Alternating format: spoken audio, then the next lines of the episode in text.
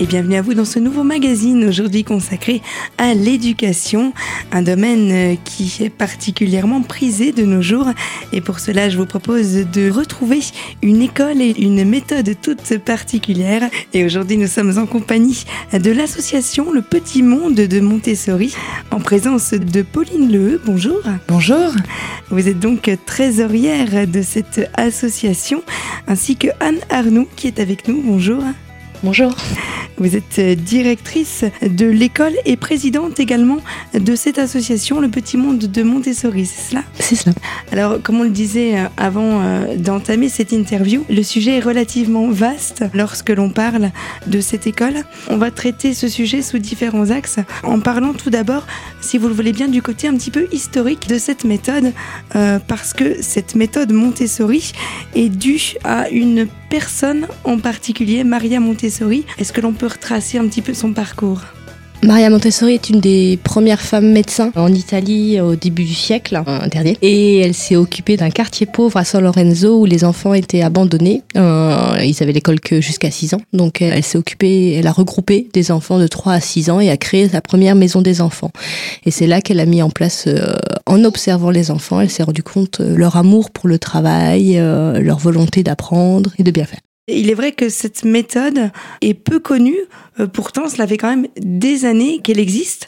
Pourquoi, je vais pas dire un tel retard entre cette méthode et le fait de l'appliquer?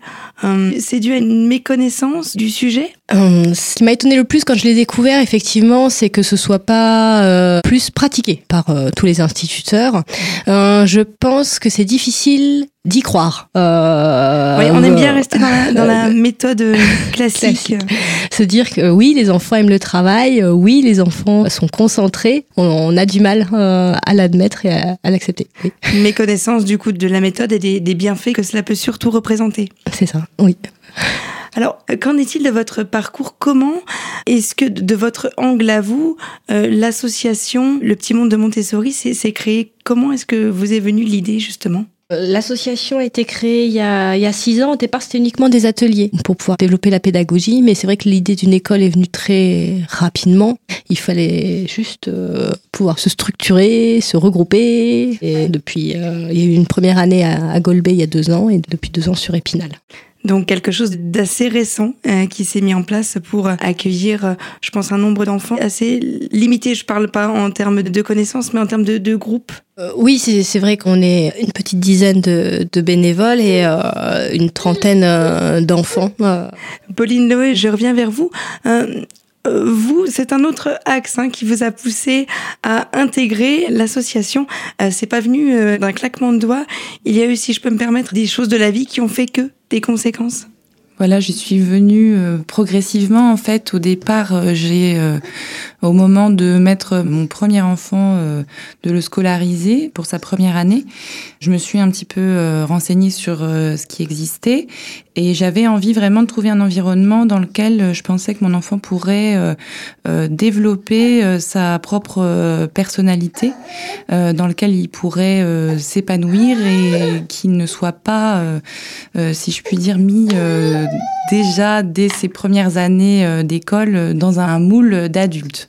Donc c'est ce qui m'a plu en fait dans la pédagogie euh, Montessori, dans la dans la promesse de l'école, c'est le fait de respecter la personnalité, le rythme de chaque enfant et de permettre à chaque enfant de pouvoir trouver sa place.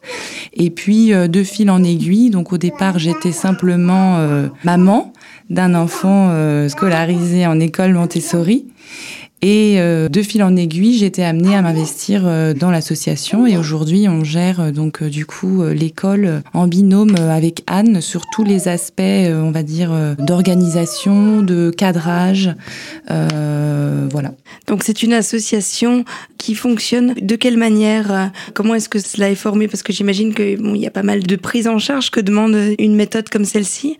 comment est-ce que vous fonctionnez de manière générale? Alors aujourd'hui, donc c'est justement le bureau de l'association Le Petit Monde de Montessori qui a l'école en gestion. Donc on est toutes les deux avec Anne à s'occuper de cette partie. la partie pédagogique, l'équipe vraiment sur le terrain qui s'occupe des enfants est composée de salariés parce que ça nous semblait important en fait de pouvoir assurer la pérennité de, de la structure pour mhm. pouvoir permettre aux enfants d'avoir un cadre qui soit solide. Donc on a vraiment souhaité partir sur une structure où on a des salariés qui sont bien évidemment formés à la pédagogie, mais pas que. On a donc aujourd'hui deux classes, une classe qui gère les 3 à 6 ans et une classe qui est composée d'enfants de 6 à 12 ans. Euh, dans chaque classe, on a une éducatrice qui est formée à la pédagogie Montessori, euh, dont une euh, qui a en plus un diplôme en sciences de l'éducation et une autre qui a un master en neurosciences et qui prennent en charge donc leur classe, chacune accompagnée d'une assistante euh, de classe pour pouvoir assurer euh, voilà un suivi, maintenir l'ambiance, etc. pour pouvoir avoir une équipe suffisamment étoffée pour assurer à la fois la sécurité des enfants et puis euh, la, la, garantie mhm. de pouvoir diffuser la pédagogie Montessori correctement. Oui, parce que vous me reprenez si je me trompe, c'est une pédagogie qui laisse place à l'enfant, mais qui est tout de même assez intensive en fait, euh, la pédagogie, euh, la méthode Montessori, à proprement parler, elle est basée sur deux principes euh, fondamentaux qui sont ce qu'évoquait Anne tout à l'heure, la soif naturelle d'apprendre des enfants, la curiosité naturelle d'une part, et le fait d'avoir chacun un développement qui lui est propre. Chaque enfant a son propre schéma d'apprentissage et de développement. Et le, principe de la méthode Montessori, c'est de se baser sur ses compétences qu'a l'enfant naturellement pour pouvoir lui laisser cette autonomie euh, finalement pour euh, apprendre par lui-même. Mais ça, effectivement, ça implique, euh, quand on dit ça, on peut laisser croire euh, que euh, y a une, euh, qu'on laisse l'enfant faire ce qu'il veut, et c'est pas du tout le cas. C'est-à-dire que effectivement, pour pouvoir laisser une grande autonomie aux enfants, ça implique que les adultes et l'équipe pédagogique soient extrêmement structurés, que l'environnement soit extrêmement structuré, que ce soit sur des aspects d'organisation, de rituels pour rythmer la journée de d'aménagement de l'espace. Il faut que tout soit toujours euh, euh, très bien rangé, euh, à disposition. pour que l'enfant puisse évoluer librement, ça implique qu'il y ait énormément de règles à respecter. Et donc c'est un gros travail. En fait, la vraie différence, à mon sens, c'est que cette rigueur, elle est mise essentiellement sur l'éducateur et pas sur l'enfant. C'est-à-dire que c'est l'éducateur qui, lui, doit... Oui, les rôles sont un petit peu inversés comparés à, ça. Aux, aux, méthodes un peu plus traditionnelle que, que l'on connaît aujourd'hui. Donc c'est pour ça qu'on avait besoin d'une équipe suffisamment étoffée pour pouvoir euh, assurer la, la, mise en place d'un cadre suffisamment euh, sécurisant et structuré pour que l'enfant puisse euh, être le plus autonome possible dans un environnement adapté. Et voilà donc une présentation assez générale avec quelques détails sur l'équipe pédagogique et éducative qui entoure ces enfants au sein de cette école Montessori. On va revenir d'ici quelques minutes avec cette méthode et quelques détails un petit peu plus avancés sur les bienfaits de celle-ci, bienfaits adaptés à chaque âge. Alors je vous dis à tout de suite, toujours en compagnie de mes deux invités, pour la suite de ce magazine consacré à l'école Montessori d'Épinal.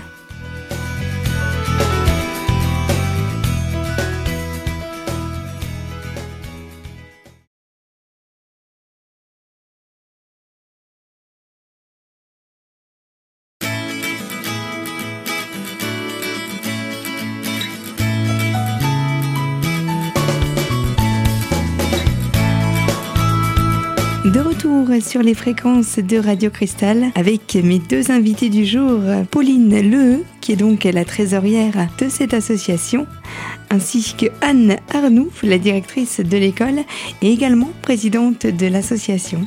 On vient donc sur quelques détails explicatifs de cette application Montessori et comme vous allez l'entendre, il y a une synergie assez spectaculaire qui est mise en place au sein de cette école grâce aux enfants. En fait, la méthode Montessori, ça va jusqu'à 25 ans. Elle considère que l'enfant est adulte à 25 ans et elle a étudié l'enfant euh, jusqu'à jusqu'à l'âge adulte. D'accord. Et euh, bon, il se qu'en France, il y a très peu de, collèges et de lycées Montessori, mais c'est toujours le même, euh, la même base et ben, le respect du rythme. Elle est toujours aussi simple à appliquer, même lorsque l'enfant euh, grandit, j'imagine Justement, c'est ça qui est, qui est un petit peu euh, difficile à comprendre, c'est qu'elle n'est pas simple à appliquer. Elle est simple dans les termes, puisque oui, c'est toujours le respect de l'enfant, oui, c'est toujours suivre l'enfant. Maintenant, c'est plus complexe puisque forcément il va falloir approfondir. Enfin, ça va être des domaines de plus en plus pointus. Il va falloir le suivre ou lui donner. Euh, dans la pédagogie Montessori, c'est on ne corrige pas l'enfant, c'est l'enfant qui va s'auto-corriger. Avec donc il faut lui donner c'est-à-dire qu'on lui fait prendre conscience de ses actes et on le laisse réfléchir euh, aux conséquences que ça peut impliquer. Aux conséquences, oui, oui, oui. Euh, c'est alors c'est assez étonnant parce que des gens trouvent ça en principe dur et en principe le principe de l'enfant roi que les gens ne comprennent pas, c'est que non, on laisse vraiment l'enfant agir et avoir les conséquences désagréables de ses actes. Euh, même un tout petit qui veut pas s'habiller, on va le laisser sortir en prenant le manteau euh, et quand il aura froid, bah oui, ah oui tu as froid, donc soit il faut retourner à la maison prendre le manteau ou mettre le manteau, euh, mais avoir la conséquence. Voilà.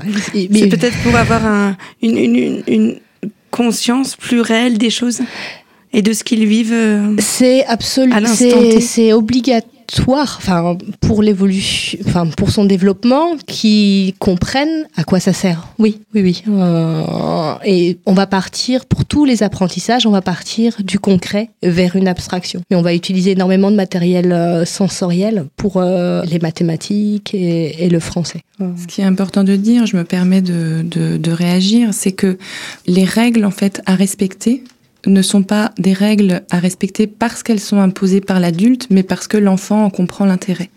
Donc dans la dans l'organisation euh, de la journée, dans, on parlait tout à l'heure de, de l'autonomie, de la liberté qui est laissée à l'enfant et des règles euh, qu'on doit respecter. On a par exemple dans une classe Montessori, les enfants ont euh, la possibilité d'échanger avec leurs camarades tout au long de, de la journée, mais en chuchotant pour ne pas déranger les autres. Ils ont la possibilité de se déplacer, mais en marchant lentement et doucement pour ne pas déranger les autres. Et c'est une règle en fait qu'ils comprennent euh, en, en, comprenant que ça peut déranger les autres, mais aussi parce que quand c'est eux qui sont en train de travailler et que les autres courent ou crient très fort à côté et qu'ils ont du mal à se concentrer, c'est comme ça qu'ils comprennent le principe des règles à respecter. C'est pas parce que l'adulte a dit que je dois faire, mais c'est vraiment l'intérêt de la vie en communauté. Ça permet aussi de développer l'empathie, le respect de l'autre. Quelque part, est-ce qu'on peut dire que les valeurs que porte cette école sont un peu basées sur des valeurs euh, civiques? Exactement. On apprend le respect de l'autre, le respect de soi-même, euh, par la, la, réalité, effectivement. La, le vivre ensemble est fondamental dans la pédagogie Montessori. Ça fait partie des choses aussi qui sont euh, euh intéressantes parce qu'on parle beaucoup de travail individuel, mais en réalité, on voit, on le constate que ce sont des enfants qui sont très très euh, empathiques. Le fait qu'on ait des classes d'âge mélangées avec des, des écarts d'âge entre 3 et, et 6 ans fait que les grands sont amenés à faire attention aux plus petits, etc. Et à les porter du coup dans, dans l'apprentissage. Exactement. Et euh, voilà, on l'a vu tout à l'heure, cette grande liberté implique des règles de vivre ensemble qui doivent être, euh, on a parlé tout à l'heure de, du rôle de l'éducateur et de la structure que l'éducateur doit mettre en place dans la, dans la classe, de quelque chose de très très carré, mais les enfants entre eux aussi, cette communauté, cette synergie qui se crée entre eux nécessite des règles et leur apprend le vivre ensemble effectivement sur cet aspect civique dont vous parliez. Alors j'imagine que c'est quand même tout un protocole différent de ce que l'on connaît euh, à mettre en place lorsque l'on gère euh, une école telle que la vôtre. Euh, est-ce qu'il y a des limites de d'inscription? Comment est-ce que ça se passe lorsque un parent décide d'opter pour cette méthode-là? Est-ce qu'il y a des prérogatives? Alors, on n'est pas euh, limité euh, à des petites classes, contrairement à ce qu'on peut penser. La, pédagogie Montessori, euh, justement, comme on en parlait, mais euh, met en avant la synergie qui se crée aussi entre les enfants. Et dans la méthode Montessori, c'est important d'avoir une communauté euh, d'enfants assez euh, importante pour que cette synergie de travail et de d'ambiance de travail puisse exister. Donc on n'est pas limité. On, les, les, on a tendance à penser quand on parle de, de cette méthode que on doit se, se, limiter à des petites classes parce que sinon c'est impossible à, à, mettre en place. Et en fait, non, c'est l'inverse parce que, encore une fois, on fait confiance à l'enfant et, à leur capacité entre eux à se respecter et finalement à, la vivre cohésion ensemble. De, Exactement. Donc après, euh, par rapport à par rapport à ces aspects-là, euh, nous on n'est pas limité juste par rapport à la à la dimension du du bâtiment. Anne, qu'est-ce qui fait qu'un enfant sera accepté, entre guillemets, dans votre structure? Euh, Quelles sont les conditions? Est-ce qu'il y en a déjà des conditions pour pouvoir opter pour cet apprentissage-là? Justement, non, il n'y en a pas. c'est le respect de chacun, c'est le respect de son individualité euh, et de son rythme. Donc ça convient à, à tous les enfants. Euh, oui. Donc ça, ça part peut-être du coup d'une conscience de parents, euh, de se dire on aimerait que l'enfant évolue plus avec ces valeurs-là. Oui, c'est effectivement une volonté parentale. oui, oui.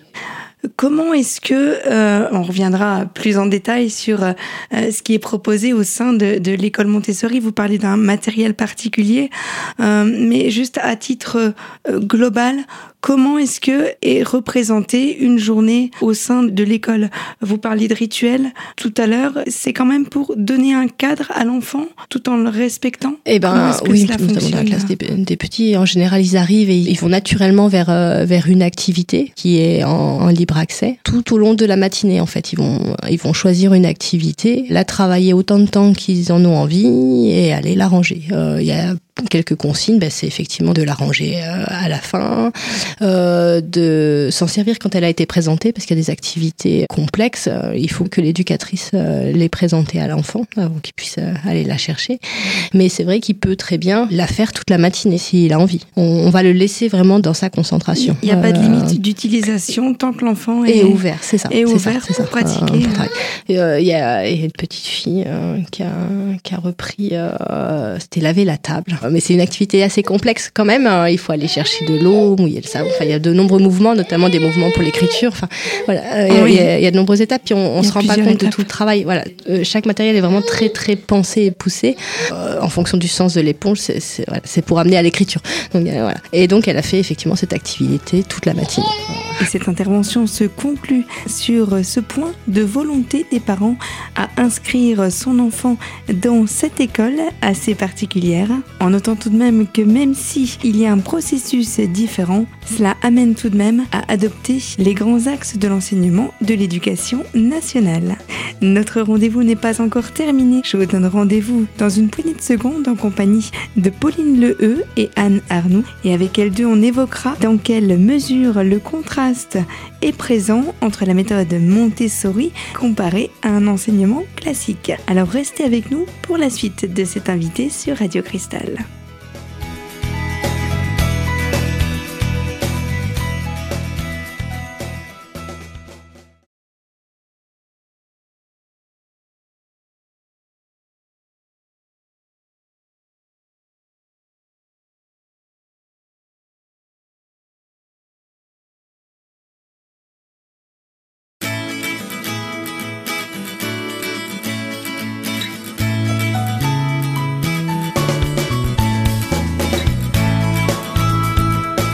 Retour avec ce dernier volet. On va apporter quelques petites précisions sur l'apprentissage Montessori qui est instauré pour les enfants. Et il sera question aussi de l'implication sans faille de l'équipe éducative et scolaire pour offrir ce genre de programme. Je vous laisse donc entendre la suite de ce rendez-vous. Alors en fait, euh, la méthode Montessori englobe l'ensemble des euh, enseignements euh, qui sont euh, dispensés dans l'éducation nationale, mais avec des, une approche et du matériel qui est différent et qui va être euh, particulier. Donc effectivement, on a toute une partie en fait de, de, de matériel qui est dédié à la vie pratique, vie sensorielle, donc qui va être dans le toucher, dans voilà la vie pratique. Anne parlait tout à l'heure d'une petite fille qui lave la table. Effectivement, ça fait partie des choses dans la classe, par exemple des 3-6 ans, que les enfants, quand euh, quand ils arrivent dans leur première année, vont être amenés à faire de voilà euh, faire les gestes du quotidien, de la maison.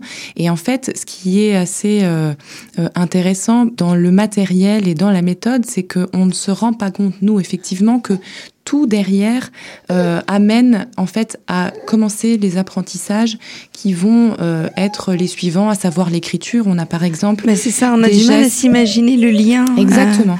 Mais on a par exemple des activités. Moi-même, je m'en étais pas rendu compte. C'est en discutant effectivement avec l'éducatrice. Ce sont des activités, par exemple, de pour trier des, des graines et le, le, la prise en main de la graine.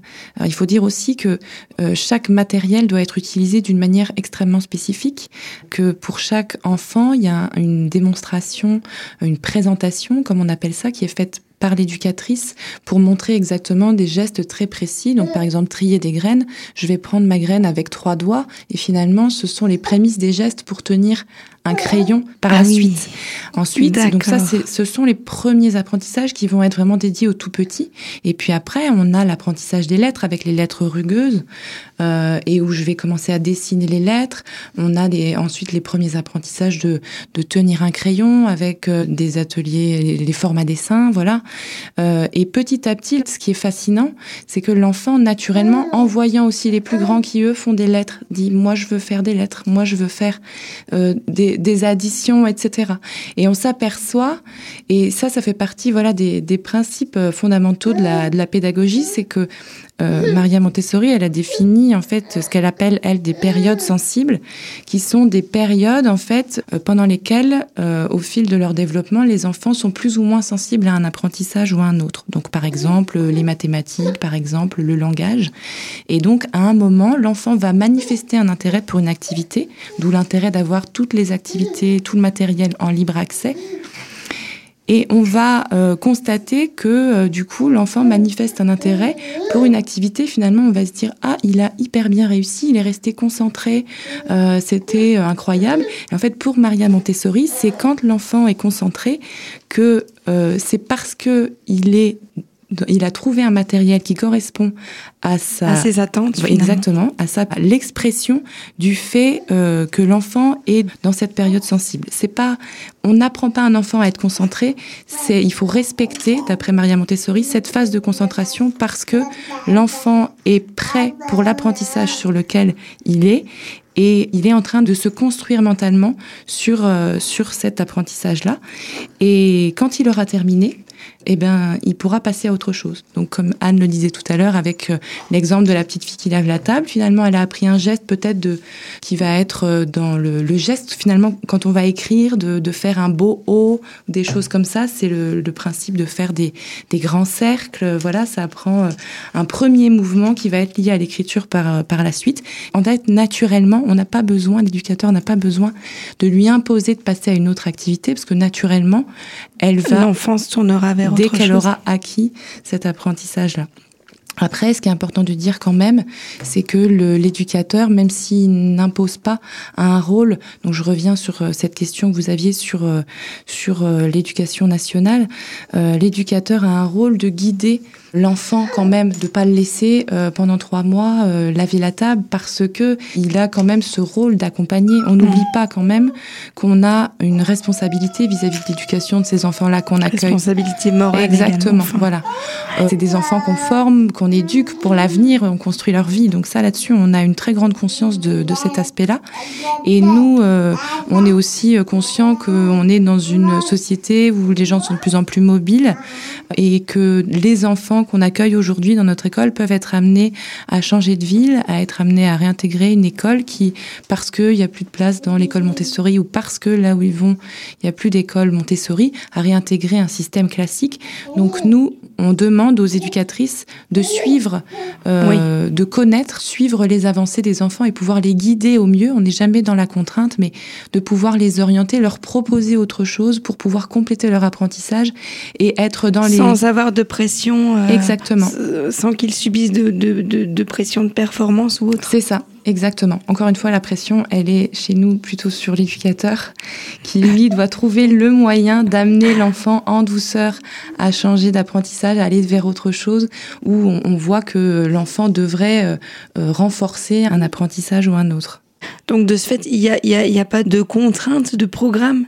Euh, si j'ose dire, euh, par exemple à tel âge, apprendre telle chose, c'est vraiment euh, l'écoute de l'enfant d'abord pour l'amener de toute façon à la finalité d'être armé pour passer aux étapes supérieures. C'est ça, oui. C'est vrai que voilà, elle a, vraiment étudié les périodes sensibles et on sait que l'enfant va les traverser pendant cette période de trois ans. Et, c'est là que l'observation de l'éducateur va être très importante. S'il remarque un blocage dans un domaine, euh, il va s'inquiéter et, trouver un moyen détourné et agréable euh, de l'amener vers, euh, vers ce domaine. Alors, comment est-ce que du coup sont, euh, sont réfléchis, sont pensés tous ces ateliers qui, bah, on ne s'imagine pas, mais finalement euh, euh, forgent, comme vous le disiez tout à l'heure, au, au, au, grand principe quelque part de l'école. Euh, comment est-ce que c'est pensé, c'est réfléchi? Est-ce qu'il y a des, des, concertations entre vous en voyant les enfants agir? Comment euh Alors, c'est vrai que c'est, pensé bah, déjà par Maria Montessori, donc toute, tout le, toute la structure est similaire d'une école à une autre, avec le matériel, l'ordre. Euh, et ensuite, effectivement, il y a un gros travail individuel euh, avec des réunions pédagogiques hebdomadaires euh, pour euh, faire le point sur sur chaque élève et sur des aménagements à, à, à, adopter. À avoir en fonction de, du, du public accueilli. Merci beaucoup en tous les cas à toutes les deux pour cette interview. Comme je vous le disais tout à l'heure, le sujet est vaste. On ne peut malheureusement pas tout étudier aujourd'hui, euh, mais en tous les cas, c'est avec plaisir que je vous retrouverai si vous le voulez bien pour une prochaine émission. J'ai peut-être une interrogation pour la fin de cette émission-là. Euh, comment est-ce que l'on peut retrouver du coup le contact de, de cette école pour davantage de renseignements? Alors, on est euh, présent euh, sur Internet. On a un site Internet. Alors, le de Montessori.net. Euh, et on est également présent. on a une page Facebook. Donc, on peut nous, nous contacter directement sur la page Facebook. On est assez, assez réactif. On essaye en tout cas. Donc pour toute demande et information, les personnes peuvent vous contacter comme ceci. Exactement. Et voilà de manière générale ce que l'on pouvait dire sur cette méthode éducative et scolaire, la méthode Montessori, qui est, comme vous avez pu l'entendre, riche en axes de travail, tout en laissant place au développement de la personnalité de l'enfant. Une méthode dont l'un des objectifs est d'éveiller sa curiosité naturelle afin de lui permettre de s'épanouir davantage. Et c'est sur cette présentation que se referme ce numéro avec pour trame de fond l'éducation et dans ce cadre l'école Montessori d'Épinal ainsi que l'association Le Petit Monde de Montessori étaient avec nous sous la présence de Anne Arnoux, la directrice de l'école, et de Pauline Leheux, trésorière au sein de cette association. Je vous informe que vous pouvez dès à présent retrouver ce magazine en podcast sur notre site internet radiocristal.org. Quant à moi, je vous donne rendez-vous très vite pour un prochain sujet, toujours sur nos antennes. Alors je vous dis à très bientôt dans la radio au cœur des Vosges.